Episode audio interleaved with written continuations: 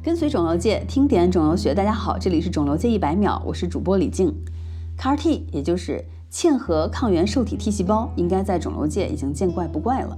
CAR-T 的实现过程虽然很复杂，其原理其实很简单。早在八十年代就提出了这个概念。CAR-T 的提出离不开一位以色列免疫学家，他就是齐利格·伊萨哈。这位 CAR-T 之父走上免疫之路也是阴差阳错。他年轻时研究蜜蜂，成为了蜜蜂专家，导师就让他研究黄蜂。结果啊，他被蛰了以后发生了非常严重的免疫反应。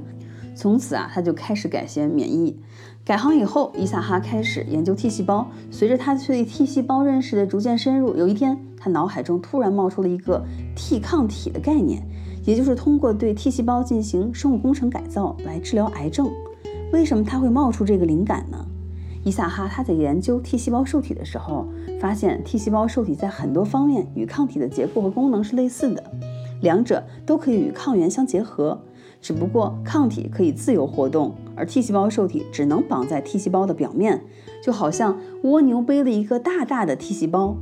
那么，如果把 T 细胞的受体改造一下，用抗体替代 T 细胞的受体，它就可以像当时已经上市的靶向药物利妥昔单抗那样，和癌细胞相结合，从而克服了 T 细胞受体不能够识别癌细胞的免疫逃逸，进而消灭癌细胞。遗憾的是，伊萨哈本人并没有通过临床试验来验证他的概念。